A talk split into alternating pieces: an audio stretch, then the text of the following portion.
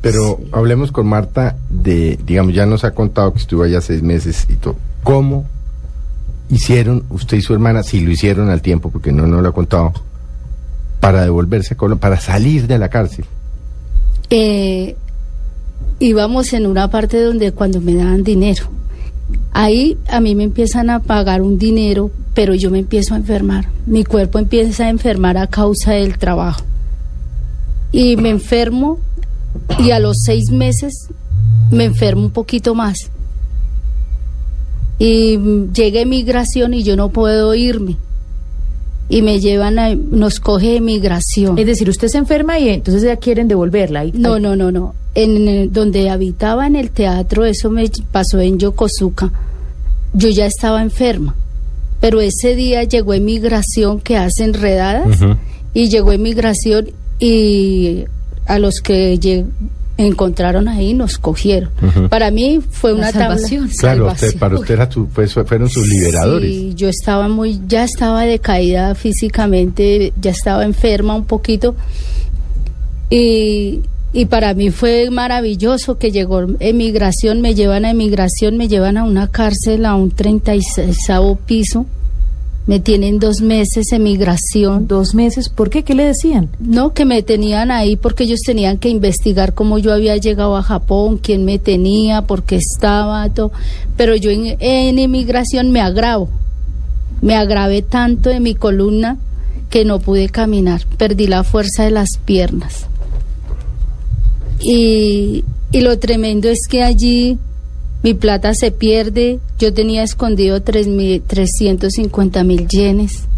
Los tenía escondidos, pero la otra plata sí se perdió porque como yo me enfermé, me agravé y perdí la fuerza, me desmayé, se perdió mi plata. Me lle- lo más tremendo que a mí me parece y nunca se me olvida, cuando me llevan al hospital y me cobran una sola pasta en 80 mil yenes como un calmante. Y si yo decía, me duele, estoy mal, ellos no les gusta que uno diga que uno está mal. Y me decían que me callara. Y yo, un dolor, que el dolor de la columna, esta parte de mi cuerpo se inflamó tanto. Toda la parte par- lumbar, la, la exacto. espalda todo. baja. Yo estaba muy grave y llego aquí a Colombia así grave, grave. Yo llegué aquí a Colombia en una silla de ruedas. Pero antes de eso, usted... Esa fue mi salvación. Llega inmigración, hace una redada, usted va al hospital. ¿Y qué pasa con su hermana? No Eh, supe de mi hermana. ¿A usted vino sola a Colombia? Sí, yo llegué a Colombia sola, mi hermana se queda y mi hermana allá vivió también una odisea y duró dos años. Su hermana estuvo dos años. Sí, allá. Y habían... Dos años fuera de eso, vivió dos años, pero terrible. Mi hermana sufrió impresionantemente. ¿Y no hubo comunicación con ella en esos dos años? Sí, pero ella no se podía venir. Ya no se podía. Seguramente ya a ella sí ya le habían quitado el pasaporte. Sí, ella no tenía papeles, nada, ella estaba en una presión impresionante. ¿Cómo logra regresar?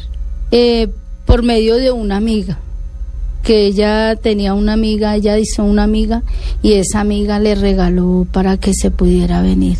Porque mi hermana ya llegó a vivir hasta, ya la dejaron que ella vivió en la calle. Le tocó dormir en la calle en Tokio. Pero ya, no, mi hermana cuando llegó acá a Colombia. Destrozada. ¿Cómo es su vida hoy, Marta? maravilloso.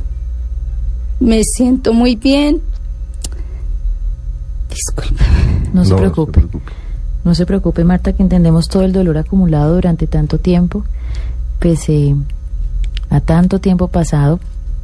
Y de nuevo agradecemos que usted nos haya abierto su corazón y su vida. Hoy me siento muy bien porque, como les di- decía anteriormente, encontré personas buenas, personas que creyeron en mí, me dieron una oportunidad de trabajo, me enseñaron a trabajar, que fueron las hermanas, y allí me vuelvo una profesional y termino siendo profesora. Fui profesora, colaboré al colegio cinco años y medio y ya me independizo y tengo mi taller de trabajo en mi casa, una casa que también tengo por medio de ellas. La pago, pero ellas me dieron esa oportunidad. Tengo un hogar, tengo un hijo. eh, me gusta mucho la vida espiritual.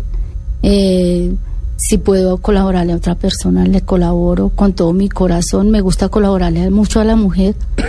Y ahora que encontré la Fundación Marcela Loaiza y me invita a este proyecto, para mí es maravilloso estar en este proyecto, encontrar también a ellos, a la ONU, que nos que creyeron en, en el proyecto de Marcela para llevar esto esta obra de nuestra propia realidad a un escenario para nosotros ha sido muy grande y para mí esto es maravilloso. Hoy tengo una vida muy bonita, muy sana, trabajo con ellos en la obra y de eso estoy ahorita viviendo actualmente. ¿Qué edad tiene su hijo? Mi hijo tiene 14 años. ¿No es un tema que usted trate con el muchacho? Eh, ya lo hablé la vez, como le contaba a ella anteriormente, para afrontar este tema con mi hijo me costó lágrimas, me costó días, me costó preocupaciones porque pues uno para hoy uno esta opinión van a haber críticas, van a haber cosas que no van a ser buenas, pero para mi concepto son buenas porque estamos abriendo un tema muy importante que no se puede seguir escondido. Pero ante mi hijo sí me preocupaba muchísimo contarle quién fui yo. ¿Cómo, cómo abordó el tema? Porque es un pues, muchacho joven, 14 años. Porque la niña de Marcela, en los Estados Unidos, la niña mayor de Marcela hizo un video. Marcela Loaiza. Sí, de Marcela Loaiza. ella hizo un video. Entonces ese video nos lo regalaron, ella nos lo envió a nosotros para que se lo mostráramos a nuestros hijos porque ella se expresa de su mamá con orgullo, y apoya a su mamá y les da un mensaje muy hermoso a nuestros hijos. Entonces yo le, le conté a mi hijo que le iba a presentar un video de esta situación y que yo había vivido esta situación, pero que lo que él dijera todo yo lo iba a aceptar. Lo último que me dijo cuando lo vio y yo le hablé y lo afronté con dolor, con miedo, con nervios, con de todo, lo único que él me dijo, mami, usted ha sufrido mucho. No me dijo nada más, esas son las palabras de mi hijo, no más. Esa es la puerta. Sí. Él abrió la puerta. Sí. Y, esa puerta tendrá que pasarla usted con la medida que el muchacho vaya creciendo. Sí, mi hijo ya saben que estoy, que estoy haciendo, que he hecho. ¿Ha ido a la obra de teatro? Sí. ¿Cinco mujeres, un mismo trato? Él ya la vio. ¿Quién es ahí, Marta? Yo soy Marta, la más pequeñita, donde empieza el libreto Mi cama es de piedra. Yo abro la obra.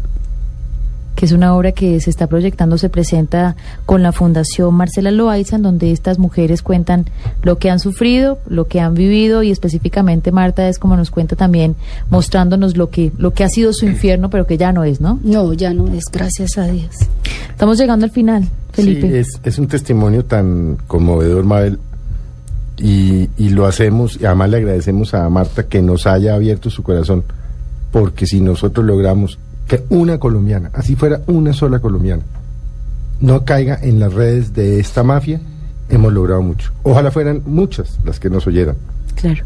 Señor, señora, en casa, sabemos que muchos jóvenes también nos escuchan, ojalá este testimonio sirva para algo, como dice Felipe, para, para hacerlos pensar si vale la pena lanzarnos al precipicio sin saber qué hay allá, si vale la pena perder años de vida y, y bueno, usted nos ayudará también a decirlo, si vale la pena pues tener este, este tan triste recuerdo en el cuerpo y en la mente de tantos hombres y mujeres.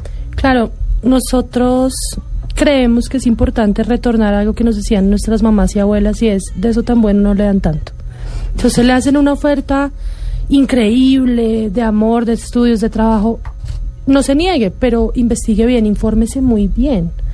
Indague, mire si lo que le están diciendo sobre salario, sobre modo de vida, cualquier cosa.